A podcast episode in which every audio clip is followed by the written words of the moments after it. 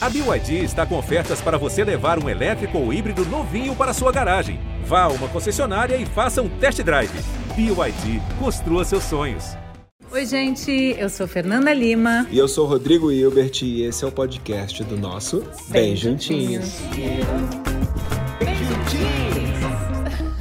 para falar de humor, a gente vai receber aqui no nosso Bem Juntinhos hoje Fábio Porchat e Júlia Rabelo. E para botar alguma ordem nesse picadeiro, a gente convidou o psicanalista e professor Daniel Cooperman, autor do livro Ousar Rir.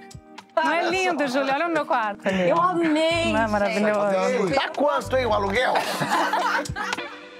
Rodrigo, me dá uma. Vem com o cotovelo aqui atrás de mim. Vou fazer uma massaginha? De. Aí mesmo, é do outro lado ali. Que... Aí. Puta, é aí. Vai aí. For, forte. Vai, vai. Calma que o Brasil inteiro vai ficar pensando nisso. Aqui, aqui. Nossa senhora, me soltou, deu uma Soltou um pouquinho? Me soltou legal, soltou sabia? Um pouquinho. Olha, calma. Bem-vindos à nossa cozinha do Bem Juntinho. Daniel, calma, tá todo mundo é, bem não aqui, Não se tá? assusta, Daniel. Bom, ele é especialista, né, em, em ousar rir, né? Escreveu o livro Ousar Rir e também psicanalista. Então pode nos analisar bastante, tá bom? Aqui é, ninguém durante é normal, o programa, calma, né? quando falar de mim, eu vou abaixar pegar uma panela.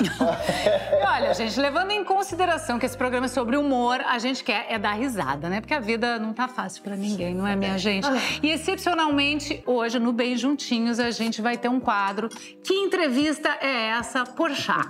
Com o próprio Porchat. Porchat. Então, nesse quadro, o Fábio vai contar as histórias que estão por trás das aspas que a gente tirou de algumas entrevistas que ele deu por aí. Lá vem E pra deixar o Fábio bem soltinho, a gente tem um Aí, drink, eu né? A gosto. gente É, vai gente. uma... Isso aqui, Aqui a gente tem uma margarita É que ao virar, hein? invés... Não, é pra virar, vai devagar. Margarita de? Tá. A gente tem uma margarita de melancia. Hum. Ao invés do licor de laranja, a gente botou melancia, tem um salzinho e pimenta Hum. aqui na borda, tem um pouquinho de limão também e, claro, uma tequila. Peguem leve, tá? Um brindezinho. Leve, saúde, Saúde. saúde, Saúde, bem-vindos, ao obrigado. humor, as risadas. Há um ventinho que entra por aqui. Tá uma brisa. salvando?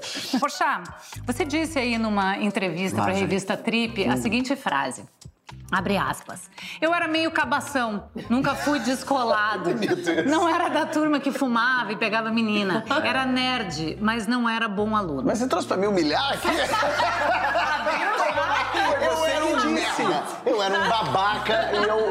Caraca, falou, eu né? sei, mas, mas me enterrei essa entrevista há muito Você tempo. lembra disso? Ah, Ele já cometeu esse erro outro momento, pra que trazer? Não, eu me lembro dessa época que eu era tudo isso que eu falei Mas define, mesmo. o que é uma pessoa cabação? Ainda meio bobalhão, um pouco inocentão, um pouco meio nerdão.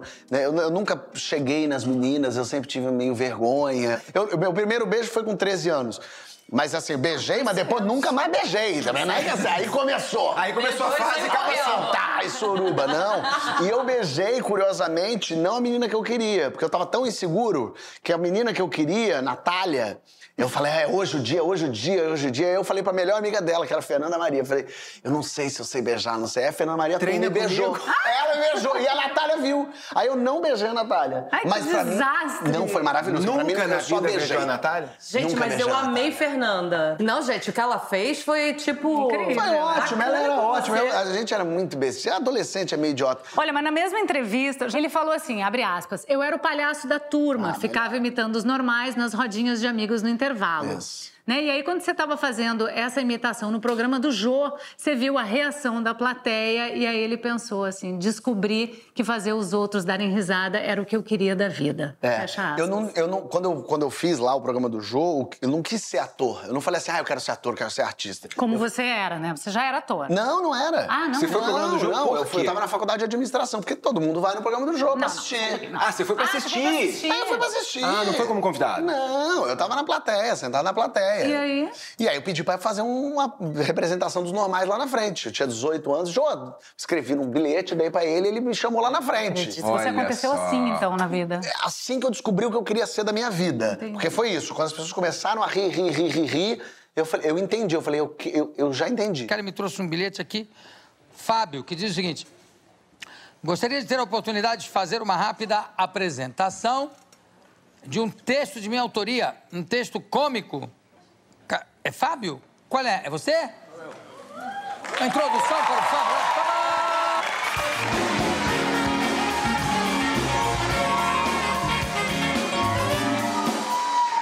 Eu não entendi. Você tem um texto que você, você É que gostaria de fazer? os textos Ah. dos normais. Que idade você tem? 18.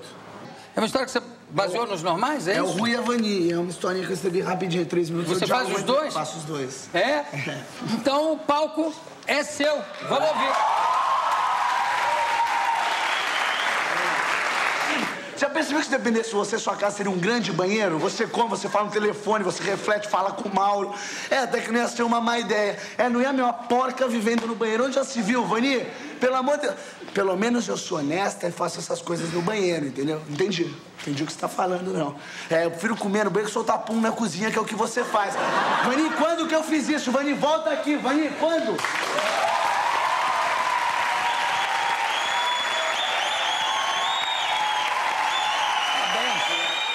Aí eu falei, eu quero fazer as pessoas darem risada. Pra fazer as pessoas darem risada, então eu preciso ser ator, eu preciso. Aí eu mudei de São Paulo pro Rio pra ser ator. Aí me inscrevi em escola de teatro, escola de cinema. Aí eu aí andei. Daniel, rir faz bem à saúde? Rir faz bem, pode fazer mal se você rir do outro, né? Para o outro vai fazer mal. Então, o riso tem um aspecto muito paradoxal. Sempre que a gente fala de humor, riso, a gente tem que pensar nisso, né? Estamos no campo do paradoxal. Para um pode ser muito bom, para o outro pode ser humilhante, né? Porque tem algo de irresistível no humor, né? Às vezes a gente não quer fazer a piada e não consegue, né? E, também faz. ri. Às vezes a gente não quer rir, mas E não ri, quer né? rir Porque e ri, não, não se né? controla. Então, assim, o, o riso, ele. é, se for transformar, uma maneira de transformar situações sofridas, né? E você conseguir resgatar a tua potência, conseguir pensar num momento que você está ali sofrendo, o riso pode trazer muito, muito alívio. É que quando eu pergunto se faz bem pra saúde, é porque quando a gente dá uma gargalhada, eu digo no sentido de quem tá rindo, né? Não exatamente do motivo pela qual a gente tá rindo, mas a gente se sente bem quando a gente ri, né? A gente já deu aqui várias gargalhadas antes de começar o programa, você já começa, o astral muda, né? Parece que muda todo o ambiente, né? O humor é um poder, né? É um poder. Você ter a capacidade de fazer rir é um poder. E o humor, eu acho que é uma ferramenta de comunicação muito forte, porque tudo que vem através dele é muito forte. A humilhação é muito forte se você É. tá do outro lado. Ridículo. Tudo, tudo é muito intenso. E num tratamento de doença também a- ajuda a- ao paciente a lidar com aquela circunstância. Então, eu acho que é uma forma humana muito forte. Agora, vocês estavam falando aí, eu estava pensando o seguinte: eu não sei se você sabe disso. Nas cavernas a gente ria. Riso é uma coisa que a gente foi construindo socialmente? A é gente tem coisa- imagens do Paleolítico? Bota, bota aí, por favor, gente. Peraí, gente, peraí. Antes de a gente continuar, a gente vai rir muito, vai conversar muito, mas eu tenho que falar que a gente vai comer também, né, gente? Estão na cozinha, tá tudo montadinho Mas foi para de isso vocês. que nós viemos aqui. É, para isso, né? E pra Excelente, rir doutor. também. Um pouquinho. O que, que tu vai fazer, amor? Bom, vai ter um ingrediente um pouco sem graça pra alguns, mas pra mim tem muita graça, que é o chuchu. Chuchu. É, mas vai ser um car... mas vai ser um carpaccio de chuchu. Calma, Mas calma. chuchu é uma palavra engraçada. Experimenta, calma, calma. O chuchu é o cabaço dos legumes. É isso aí, boa! Boa, nós vamos Excelente. fazer o cabaço pega chuchu hoje chuchu. aqui. E também vai ter um taco de rabada. E de sobremesa um café, vai ter um monte Um de coisa. café? É, mas calma. Café Olha não. que Ele não é tão simples assim. Vai ser uma Sobremesa. Sobremesa. Ô, Sobremesa. Daniel, somos a única espécie que ri? Olha, essa frase é do Aristóteles, né? Se eu não me engano, que o humano é a única espécie que ri. Exato. Mas a gente também é a única espécie que fala, né? Então tem algo aí da transformação da realidade que é muito própria do humano. Então quando você falou não, lá nas cavernas, né? Isso. Difícil dizer se nas cavernas se ria. A gente pode é, chutar aqui, fazer, bom, será que sim, será que não? Mas na história é, do homem na medida em que você começa a transformar a natureza, criar instrumentos, a roda, o fogo, isso tudo implica uma certa transformação das situações, né? E o riso tem a ver com isso. Quer dizer, é um processo cognitivo, mas é também muito criativo. Sim, mas eu muito- imagino que quando estão ali criando a roda, um foi por cima da roda e caiu. Ah! Eu imagino Gente. sim. Olha, e por último, o Fábio ganhou destaque com Porta dos Fundos ao imitar um cliente tendo um ataque de nervos com a operadora telefônica. Então foi no Porta que vocês trabalharam juntos, né?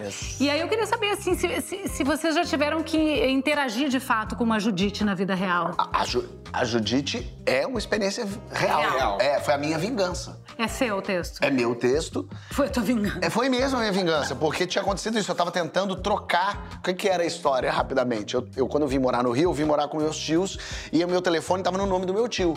E aí, quando eu já tava com um emprego, já tava morando sozinho, eu falei, bom, tá na hora do meu celular, tá no meu nome.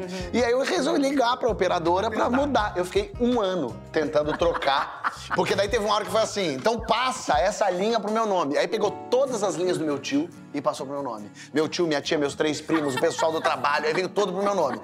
Vocês estão me enlouquecendo e eu reclamei no Twitter. E quando eu reclamei no Twitter, o pessoal da empresa entrou em contato comigo meio pra dizer, não, eu tinha te contratar pra fazer aqui um negócio, mas não vamos mais. Aí eu falei, eu preciso me vingar. Mas como é que eu me vingo? No Twitter eu falei, não, eu consigo me vingar com humor. Eu vou fazer uma coisa que vai tocar as pessoas mais do que se eu reclamasse. Você mas tocou mesmo. Tocou mesmo. Em um dia, deu, em 24 horas, deu um milhão. Mas no fim das contas, é isso. O humor fez, chamou muito mais atenção pra aquilo É. do que se eu reclamasse. assim. Claro. Ah, com certeza. Ô, Juliana, qual foi a última vez que você riu muito? Você lembra? Eu tenho uma questão que é o seguinte: Quando se eu rio para. muito, eu tenho alergia ao riso. Eu desenvolvo uma crise Pipoca. alérgica. Mentira. Como é que é isso, gente? Ou seja, eu podia fazer um, um teste, assim, é, um concurso com humoristas que o que me fizesse ter crise alérgica ganhava. Quem matar o Júlia ganha. Pipoca. boa Fecha glote. Ah, legal que você vai trabalhar com isso. Boa ideia. E você tem a gargalhada Porque mais é um masoquismo, gostosa, né? É, eu tenho a, é a famosa risada escrota. Você já se mijou de rir? Eu não. Eu já passei mal Filetinho? de. Não, nem Você nunca filetinho fez nenhum. filetinho? Que que é filetinho? Filetinho é quando escapule. Nossa, Faz o. eu faço várias vezes. Usei. Mas eu já fiz gente de fazer xixi de rir. Tem, um- tem um no meio da comédia. Xixi, se mijou no- no- na poltrona e ficou mijada depois do espetáculo. Parabéns. Muito legal. Tem uma cidade na Grécia que as pessoas morreram de rir. Ah, ah, ah, As pessoas, as pessoas morreram de rir. que foi esse gênio que Porque o riso é contagioso, então você não quer rir. Aí se tem alguém rindo do seu lado, então, gargalhada em off, né, nos programas de humor. E aí, se um começa a rir, de repente está todo mundo rindo e não se parou de rir. Depois de três dias, as pessoas tinham morrido. que maravilha isso. E aí, Fábio, quando a pessoa não ri da tua piada, não é muito frustrante? É muito Você frustrante. vive pra fazer os outros rirem. Mas uma fã um dia me falou uma coisa, porque terminou um show, tinha um que não riu, e o comediante é assim, né? A gente tá vendo show pra 800 pessoas, tem um que não ri, você começa a fazer É pra só ele. pra aquele, é. E aí terminou o show, eu tava tirando foto, veio um grupo de fãs assim, e aí eu falei, cara, hoje tinha uma plateia, na plateia um cara que não riu de nada. Eu fiquei fazendo show só pra ele. Aí a fã olhou pra mim e falou assim, Poxa, Fábio, tinha 800 pessoas lá. 799 estavam rindo de você. Você fez o show só pro cara que não riu? Eu falei, que imbecil que eu sou. Olha que otário que eu sou. Realmente, por que eu não tô dando pra aquela gente que tá amando e eu tô focando só naquele cara? Eu falei, você tem Aquele razão. cara nem tá ali. Ah, mas você tava dando e as pessoas estavam felizes. Aquele filho da mãe que não tava. Tava, exatamente. Daniel, explica isso. O humorista ele é um grande sedutor. Né? E o riso tem essa função de sedução. Você faz o outro rir, a revelia dá vontade de rir. Se você está num, num meio social, numa reunião, e alguém faz uma, uma piada inteligente, né? não escrachada nem tanto, né? Mas faz comentários humorísticos e espirituosos, as pessoas começam a admirar essa pessoa. Né? Agora, Psicanalistas e humoristas, ambos ganham dinheiro com a palavra, só que os humoristas ganham muito mais. Agora vem cá, quais são os atributos que um humorista precisa ter pra fazer rir? Timing. É. Timing é uma coisa que não se ensina, até porque cada um tem o seu. Exatamente. Tem a sua onda. Tem isso, né? É, Porque timing não é rapidez. Não. É é você saber o momento. Onde É encaixar, isso, né? é saber o momento de pular a corda, né? De ficar. É, porque tem gente que tem um humor que é mais ralentado. E naquele ritmo lento mete uma e você acha aquilo super engraçado. Sim. Então. Temos muito assunto ainda, depois a gente vai falar também de humor na relação, que eu quero saber Parem muitas de coisas de Fábio e Júlia, mas eh, vamos falar da comida, amor? Vamos, já vou servir. Gente, tá na hora de comer. É, então é Graças muito engraçado, mas depois eu vou querer falar das tuas graças, tá no próximo bloco. Eu tenho que pegar uma panela aqui Ah, embaixo. ele é hilário, é? Hilário. Sou nada. Fala, aqui amor, fala. é o nosso carpaccio de chuchu. A gente tem aqui também uma água de tomate, que é batido no liquidificador, parmesão, chuchu, Hum. cru, sal e o que mais? Ah, e um azeitinho de manjericão.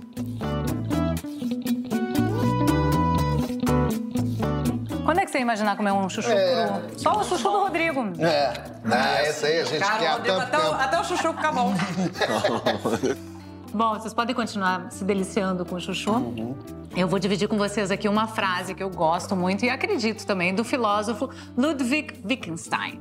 É assim, Daniel? Wittgenstein. Wittgenstein. É, é, o, é o Wittgenstein. Wittgenstein, melhor. O humor não é um estado de espírito, mas uma visão de mundo. Olha que bonito isso. Gostaram? Agora a gente vai pro intervalo rapidinho, não sai daí que a gente já volta, tá bom? Adorei. Gostou? Eu também gostei.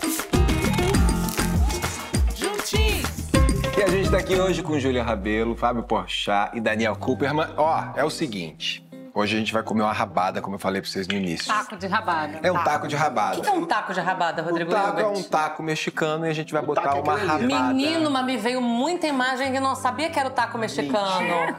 Eu tava achando Você que era um taco de beisebol. Taco mexicano. Mas é um taco mexicano de.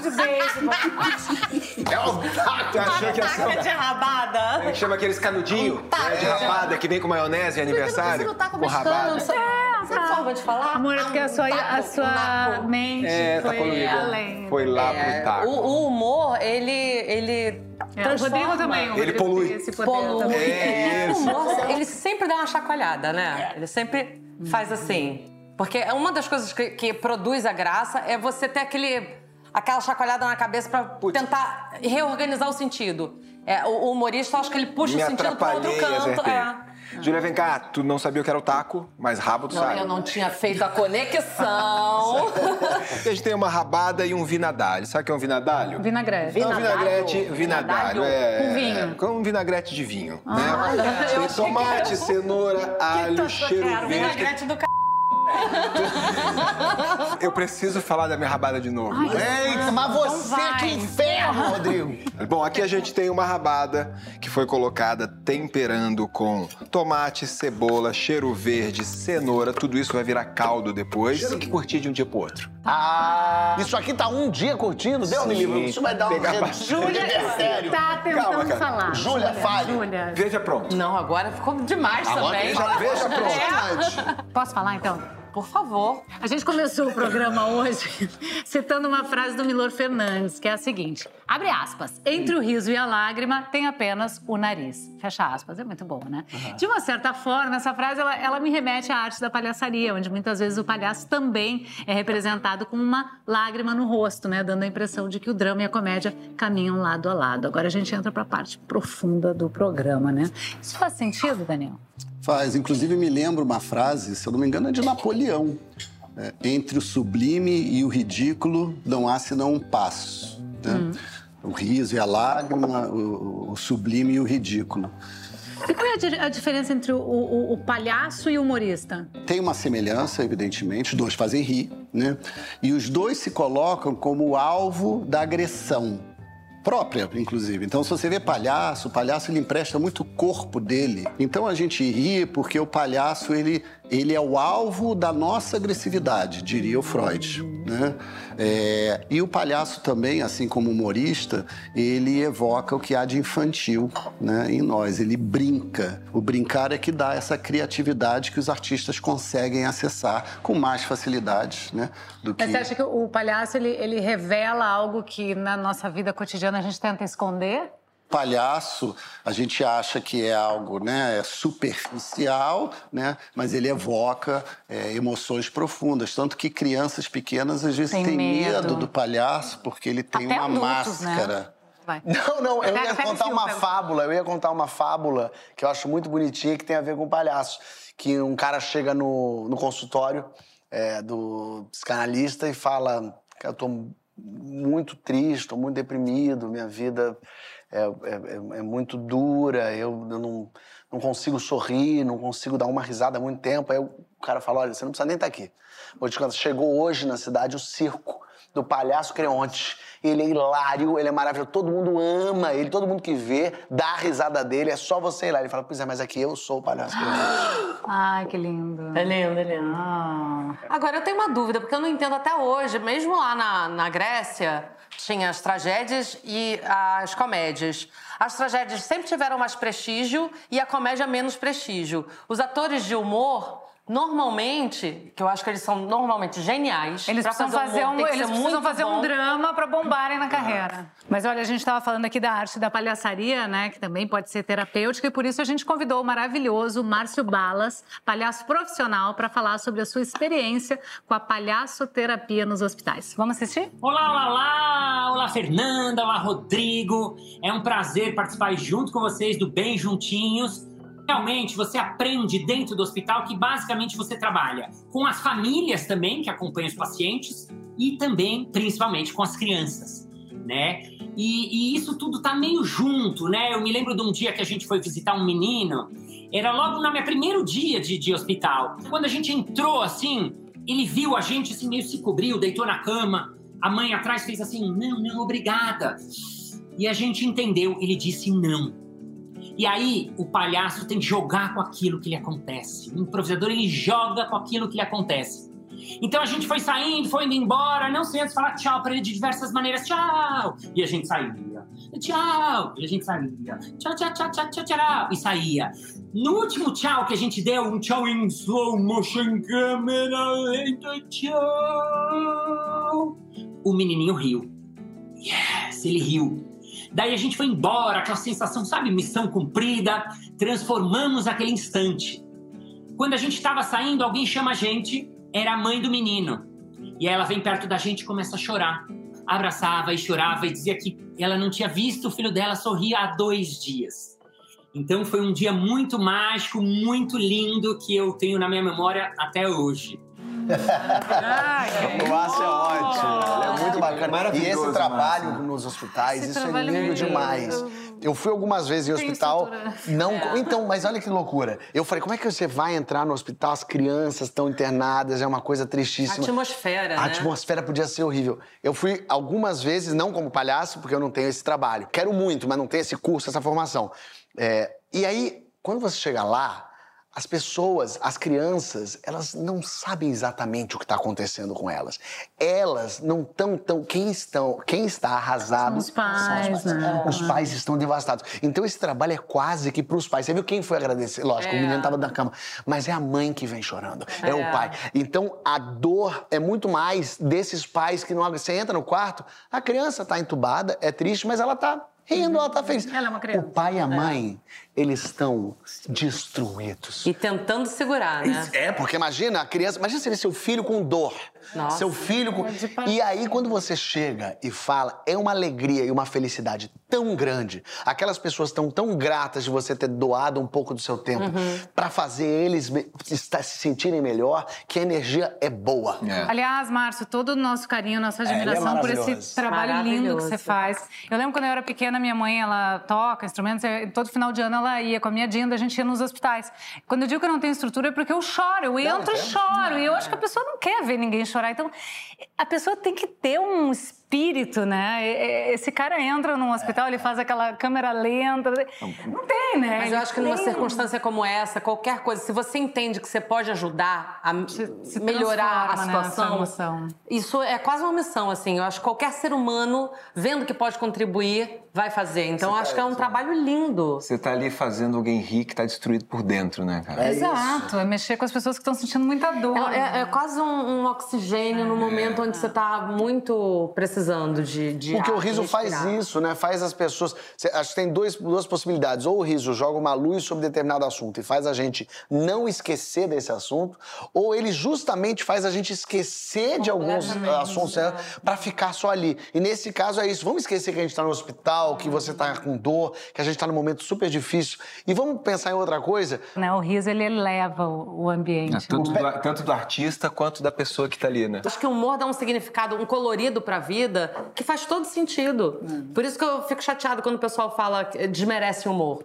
O humor é das coisas mais nobres que o ser humano tem. Total. Né? Só, o, só o bobo da corte é que podia rir da cara do rei. Exatamente. Só ele que podia falar a verdade. O bufão. A Júlia deu a definição técnica do humor, né? Que é principalmente transformar uma situação sofrida né, numa situação mais leve, né, mais engraçada. Essa é a definição freudiana, É. né? Ô, Daniel, agora, todos nós temos um palhaço dentro de nós? Alguns têm mais. Eu não tenho. Obviamente. Não, Tu tem. a gente, a Tudo gente pode alimentar o quanto você alimentou seu palhacinho, né? É. Então, tem um psicanalista que eu estudo muito, que foi o grande companheiro de Freud, era o húngaro, né, o Sandor Ferenczi. Ele tinha uma frase muito bonita, né, que é arranhe o adulto e você encontrará a criança. né? Então, é freudiano isso, quer dizer, sim, todos nós temos uma criança. Agora, se essa criança foi muito traumatizada, ela desaprende a rir, ela desaprende a brincar. né? A própria psicanálise é uma maneira da gente reaprender a brincar. Pra libertar essa criança. Ah, lindo, É. né? E o humor é a brincadeira do adulto. E o artista é aquele que, por né, motivos, a gente não explica tudo, né? Algumas coisas se explicam, mas cada um na sua singularidade, na sua história. O artista tem- é aquele que tem acesso a essa criança de um modo mais direto do que nós, assim, que que escolhemos, né, nos inserir no mundo do trabalho de uma outra maneira. Ô, Juliana, quando é que o humor ele é uma ferramenta crítica contra opressões? Ah, eu acho que é um bom, é um tapa na cara inteligente, né? Assim, acho que é- o humor é, é poder. Então, quando você consegue reverter uma situação onde está sendo agredido e consegue, pelo humor, debochar disso, o outro lado vai ter que rebolar para poder se resolver, né? Você sofreu muito bullying? Toda criança passa por circunstâncias de se sentir humilhado. Eu tive alguns momentos no colégio, mas eu não posso dizer que eu no Brasil, que sou loura de olho claro, Sim. passei por bullying. Você passou, não, não passei. Passei, eu era o viadinho. E, e- e, logicamente, para uma criança em 95, nem sabia o que, que era ser gay, na verdade. E acho que nem os meninos que estavam me sacaneando entendiam direito o que, que é gay. É, é, é, na cabeça deles, não é que eu transava com homens, mas tinha uma coisa meio de ser menininha. Eu acho que é, é homofobia com o machismo, É o machismo, junto, né? Que é é. assim, você não pode ser menina. Eu não tinha trejeitos afeminados, sei lá se é assim que se fala naquela época. Mas eu, é, eu era mais nerdzinho, meio crianção, meio.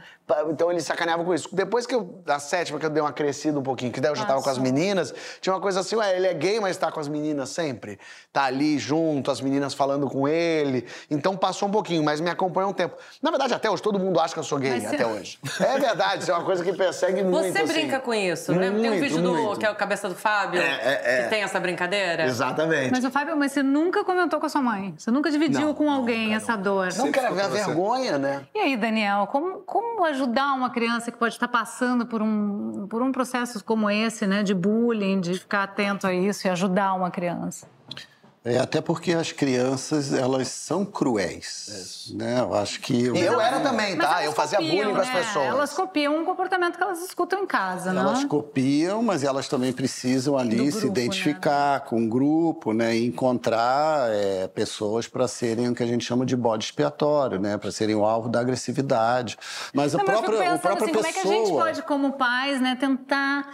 Será que tem alguma coisa errada? Como é que tu chega, né? Como é que tu tenta tirar uma dor, né, que você possa Mas ter? Ao a- mesmo tempo a que talvez a criança até fala, não quero falar disso. Não, Ah, mas Fábio, as crianças que estão sofrendo bullying, Ah, sim, elas hardcore. apresentam algum tipo de sintoma. Ou elas ficam muito isoladas, ou se trancam no quarto, ou ficam agressivas, ou o rendimento escolar cai. Então, assim, é- eu acho que os pais têm que estar atentos aos sinais. Se o teu filho começa a apresentar alguma coisa muito diferente ou estranha, alguma coisa está acontecendo com ele, né? O que a gente chama de sintoma. Nós temos um, um- um grupo de pesquisa na Universidade de São Paulo e a gente está criando exatamente um observatório do humor e da liberdade de expressão. E a primeira ideia é fazer uma cartilha, que não é fácil, para professores e alunos de ensino fundamental sobre a diferença entre o que é um humor, uma brincadeira, o que é o bullying, porque essas fronteiras não são tão óbvias, né? Tem tudo a ver com o que a gente vem discutindo aqui eh, o dia inteiro. Olha, em algumas épocas, principalmente as de forte censura, o humor é uma importante ferramenta para revelar verdades enquanto se faz graça. Mas agora vamos falar sobre a charge, que é uma das maneiras mais certeiras de apontar absurdos e fazer a mensagem chegar diretamente ao público, como vai nos contar a queridíssima Laerte. Oi, Fernanda. Oi, Rodrigo. Legal estar aqui com vocês. O humor em si é uma forma de resistência, haja ditadura ou não haja ditadura, haja democracia. Em qualquer contexto político ou social, o humor é uma forma de resistência porque ele é, por definição, uma linguagem que sabota, uma linguagem que passa a perna no racionalismo, né? O, o tipo de irracionalismo que vigora no humor, ele é um, ele é uma, um recurso da inteligência humana para não ficar na conformidade do discurso racional. A charge uh, precisa dar um passo além de, da, da, da, simples denúncia. Você dizer que o governo não fez isso ou que o governo fez aquilo é o óbvio. Então, o que você precisa fazer é, é, dar um passo além, é mostrar as consequências disso, é de alguma forma iluminar o que as pessoas podem fazer para se opor a isso, o que as pessoas devem lembrar para tornar o entendimento do que está se passando mais, mais rico, mais, mais produtivo. O leque, amo. Ah, Maravilhosa, mudou. Obrigada, Laerte, pelo seu trabalho, pela sua existência, sua resistência ontem, hoje e amanhã. Olha, minha gente. Coisa linda, hein? Tá demais, né? hein? Difícil competir com a rabada dessa. Maravilhoso. Gente, mas assim... Mostra como, como come aí, vai. É, como faz aqui. É isso, faz essa fechadinha. A fechadona. E ó, tá aqui, gente, a nossa rabada. Ai, que delicinha. Ó, isso, tá Maravilhoso. Um muita coisa pra mim. Bom, Isso é coentro ou essa salsa? Salsa. É bom demais. Tudo bem.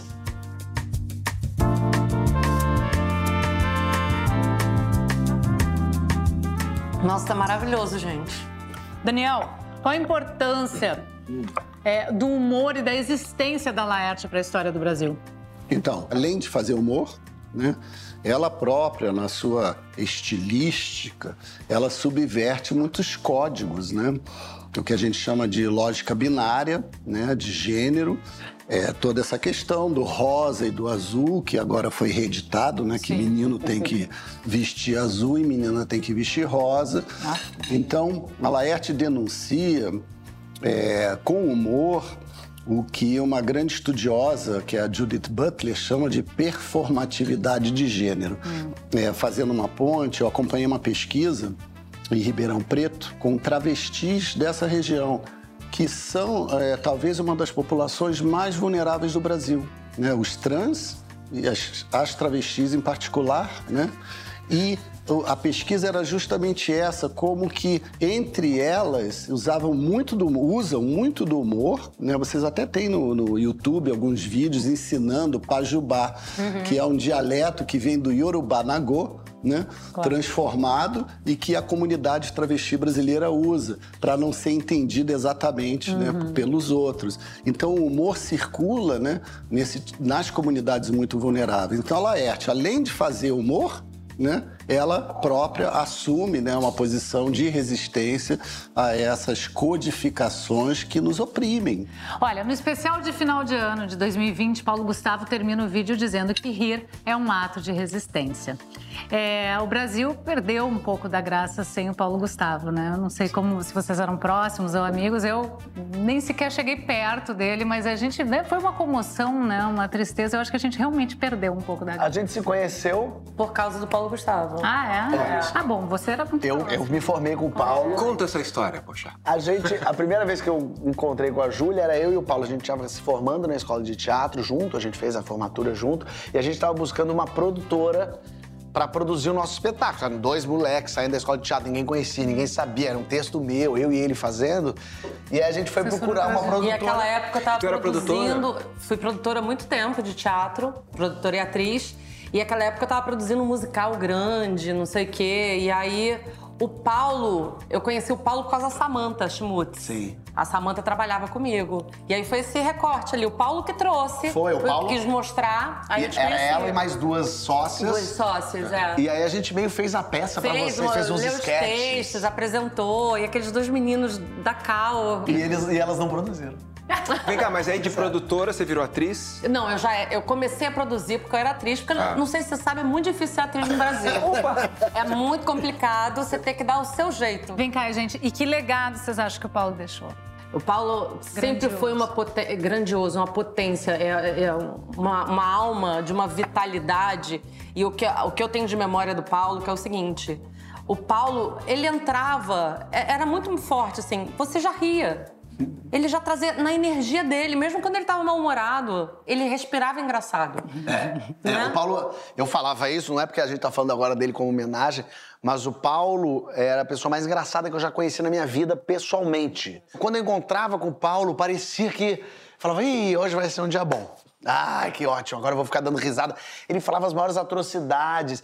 Tanto que o Paulo fez em 2021 o Brasil totalmente desunido, desconectado, Nossa odiado, Senhora. fez todo mundo Polarizado. voltar, porque o Brasil perdeu a mãe dele. Olha, o Paulo Gustavo ele ensinou que rir é resistir e com isso lembrou a gente que fazer rir é coisa muito séria. Talvez o que o Paulo Gustavo tenha feito tão brilhantemente por todos e todas nós tenha sido aproximar a palavra humor da palavra amor.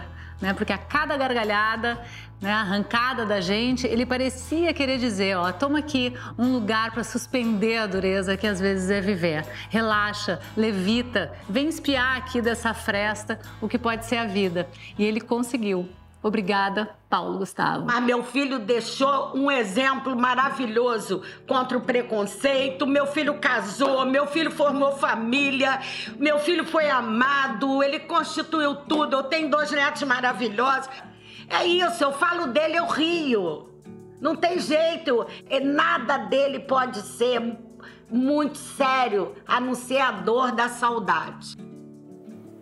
E até o final foi muito. Nossa! É muito forte. Eu fui na missa de sétimo dia do Paulo, que foi no Cristo Redentor.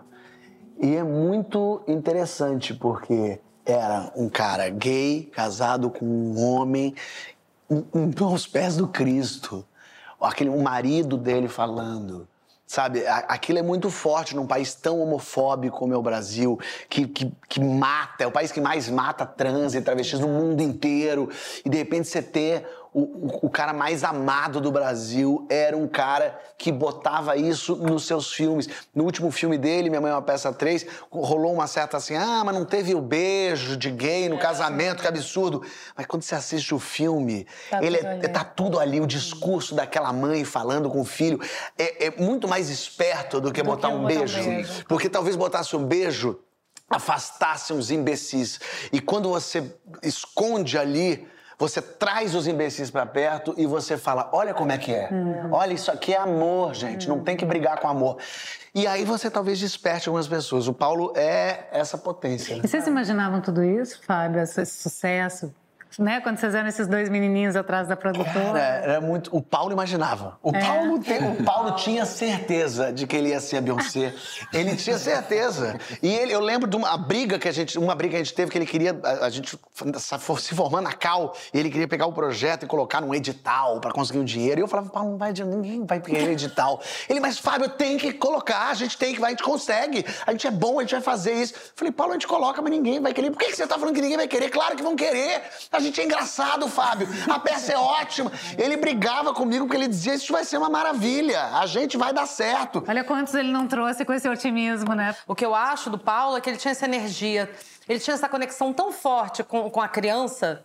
Brincando, rindo. E eu acho que ele encontrou um canal de, através do humor. Ele despertava essa criança dentro de todo mundo e falava direto com o coração das pessoas. Então era impressionante como assim ele tinha essa potência. Qualquer coisa que você vê do Paulo, você abre um riso. É. Obrigada por vocês compartilharem, tá? Esses momentos Claro, com o Paulo. É sempre delícia. muito lindo ouvir falar dele. A gente tem que estar sempre relembrando, né? Porque esse homem é Não inesquecível, né? A gente já volta com o nosso Bem Juntinhos. É rapidinho, né, amor? Já, já, sobremesa, né? Tem sobremesa, café.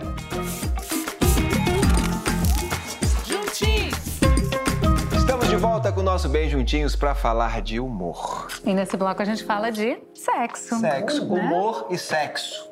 Que são duas coisas que não jamais podem andar. Por que, que não? Você acha? Isso que eu No meio do sexo, alguém ri, tem uma coisa muito errada Eu já fiz, Não, viu? você já riu? Conte, me Mas eu não vou contar. Não, não já quero. sei que Eu já não sei o que, que é. Não é? Eu já sei o que, que é e não precisa contar. Tem muitas pessoas que na hora do orgasmo riem. Ah, sim, não. Aí eu- É. pode ser, né? Eu já vi muita chorar. né? A, a manifestar, chorar também. É o sinal, Não, rir né? também, de alegria, de. Ah, de- sim, sim, mas não gargalhar, não achar graça. Não, não é achar graça, mas. Não é- aquela risada da Júlia. É difícil. Vai, vai! Ah! Ai, que maravilha! Ah, Fábio, eu vou fazer essa entrevista com dentinhos, tá? Ai, que maravilha! Nem assim, nem assim. Vai fazer um pra ele. Vou fazer. Olha, nem assim fica feia, gente. Eu amei! Deixa eu ver, amor. Faz um Isso é dentinho o que? Uma pra ele. laranja, uma bergamota, uma laranja, mexerica. Fábio. Laranja, uma laranja. Vai, calma, eu tô servindo o nosso ele. cafezinho final, que na verdade não é um cafezinho, é um cafezinho que tem. Na verdade, tem um creme de café em cima. Aqui embaixo a gente tem uma calda de chocolate, uma panacota feita com creme de leite. E em cima tem um cremezinho de café. Fernanda tá 40 Solúvel, eu não consigo falar com esse dentinho e uma raspinha de laranja. Deixa eu ver. E ela me viu fazendo dentinho ontem, ela quer fazer essa cena com o Agora, se vocês transarem com esse dentinho, corre risco de rir. Ah, é verdade. Total, mas para. aí também, mas fica, um- fica também um sexo oral Nem, saborizado. cor, nem corro esse risco. Peraí, antes de comer, bota um dentinho. Eu quero te ver de dentinho. Peraí. Ih, doisinho. Fábio, Belezinha. quero ver. Você, você disse numa entrevista, abre aspas, nunca participei de uma suruba. Ah, nunca, me, chato isso. Eu acho chatíssimo isso. nunca me convidaram. Eu tenho Não. cara de quem uma. Você não falou? Falei. Nós são duas coisas diferentes. Você não tá falando mesmo. A primeira é. Tira o dentinho. Nunca faz feito suruba. É chatíssimo isso. Eu sempre quis faz uma confusão, zona boa. Chega uma mão, você não sabe de onde é. O que, que é isso? A língua Mas que é vem. só começar, né? Então, mas daí agora já sou casado, tem que ter um outro tipo de consciência. Só que solteiro, suruba é uma coisa. Casado tem que ter uma outra preparação psicológica. E, mas ao mesmo tempo tem isso também que eu tenho cara de que transo mal. Eu tenho uma história. É muito. Eu tenho cara. Ninguém olha pra mim e fala assim: esse é comedor. A sua esse... cara? Eu acho que eu tenho cara de pau médio. Entendi. E eu surpreendo. Eu lembro de um dia. Você surpreende. Eu transando com a menina. Aí transei, ela gozou. Caímos um do lado do outro. Ela olhou pra mim e falou assim: Fábio Pochá, quem diria? que é bonito, porque assim, ela falou que foi bom. Gostei. Foi. Mas foi tristíssimo, porque ela achou. Vai ser um horror. Tem outra frase que ele falou, tá? Ah. Abre aspas. Já fingiu orgasmo? Já! Já. Você já fingiu orgasmo? Lógico, quando a gente tá começando, Ju. Não, não, não, não, não. não dá, homem não consegue fingir orgasmo. Como é que finge Ô, orgasmo? Rodrigo. Oh, Quando a gente tá Você não fez porque você é casado com Fernanda Lima. Não, eu não fingi com a minha mulher, não. Destrói meu casamento! Ô, Júlia! Eu não tava falando de Nathalie. Quando você tá come... vai transar, sei lá, a primeira vez com uma pessoa e você quer mostrar uma certa. Você tá ali transando há um tempo, transando há um tempo, quer... você não quer gozar rápido, você não quer ser rápido, você quer fazer. Performance. Mas o homem, quando porque a mulher goza, ela goza algumas vezes. O homem gozou uma, parou, segurou legal, dá um tempo, vamos dar uma caminhada. Às vezes dá uma, Ei, dá uma semana. Que tá? isso, a semana e meia, às vezes eu Uma preciso... caminhada até a Barra da E- Tijuca e e até a. Turquia fazer uma viagem pra dar acalmada e depois eu volto. Então, sabendo desse tempo da retaguarda, do, do- da troca do pneu da Fórmula 1, ali transando, ali transando, já senti que a mulher foi. Ah, É. faz a coisa de que finge que foi. Ah. Ei, que gostoso. Pra recuperar 10 minutos depois. Pra falar, ele é Ah, transão. Esse cara é transão. Esse chama-se insegurança masculina, Júlia. Puta merda, cara. Olha, muito legal. Qual a importância do humor no sexo ou na relação? Então, na relação, acho fundamental, né? Porque o humor, ele tem esse, essa função de aproximar. Então, numa relação, a coisa mais prazerosa, às vezes depois do sexo, às vezes antes, né? É você poder se divertir com o teu companheiro, com a tua companheira, né? Rir juntos, desfrutar das coisas.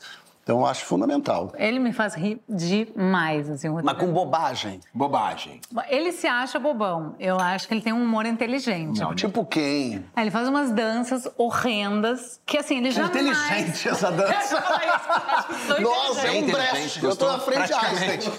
Ele É, jamais... te perdeu. É, pois é. Ele jamais vai fazer na frente de ninguém. Será porque- que eu não veria essa dança Jamais. dela? Amor de Deus. Jamais. É só pra mim. Não tem essa capacidade. Faz pirocóptero. Ah, eu faço muito também! Ele é... Ajuda, Eu né, acho que- Daniel? O senso de humor ajuda. Mostra né? inteligência, né? É, as mulheres, em geral, elas valorizam muito né, o senso de humor no homem e vice-versa, eu acho. O bom humor do Rodrigo ajuda o astral da casa a ficar bom. Eu acho que eu sou mais mal-humorada, né, amor? E aí ele vem assim e, e quebra minhas pernas, sabe? Ele não deixa eu ficar braba, tipo, não, ah, e aí eu já vejo que, putz, realmente, tô viajando, Na intimidade, eu sou um Fábio Porchat. Olha aí, tá vendo? E eu na intimidade sou o Rodrigo Hilbert. Eita porra, é com essa que a gente vai embora. É com essa que a gente encerra. Bom, gente, o ser humano pode rir e fazer rir. Pode rir sozinho, pode rir de si mesmo, pode rir com o outro e também com quem ama. Só não pode rir do outro, porque, como diz nosso convidado Daniel Cooperman, no humor reconhecemos não apenas a limitação de nossa importância, mas, sobretudo, aprendemos a conviver com o acaso. Ter humor é achar graça nas incertezas da vida. É libertar a alma, o pensamento e a imaginação da moral e dos ideais dominantes. É isso aí, não temos muitas certezas nessa vida, mas duas coisas a gente sabe. Precisamos uns dos outros e precisamos rir. E como, não é, gente? Obrigada pela presença de vocês, Obrigada Fábio, Júlia, Daniel. Obrigado. Obrigado. Muito obrigada a você que está em casa. Até semana que vem com Boa mais um noite. Tchau, tchau. Tchau, Beijo tchau. juntinhos.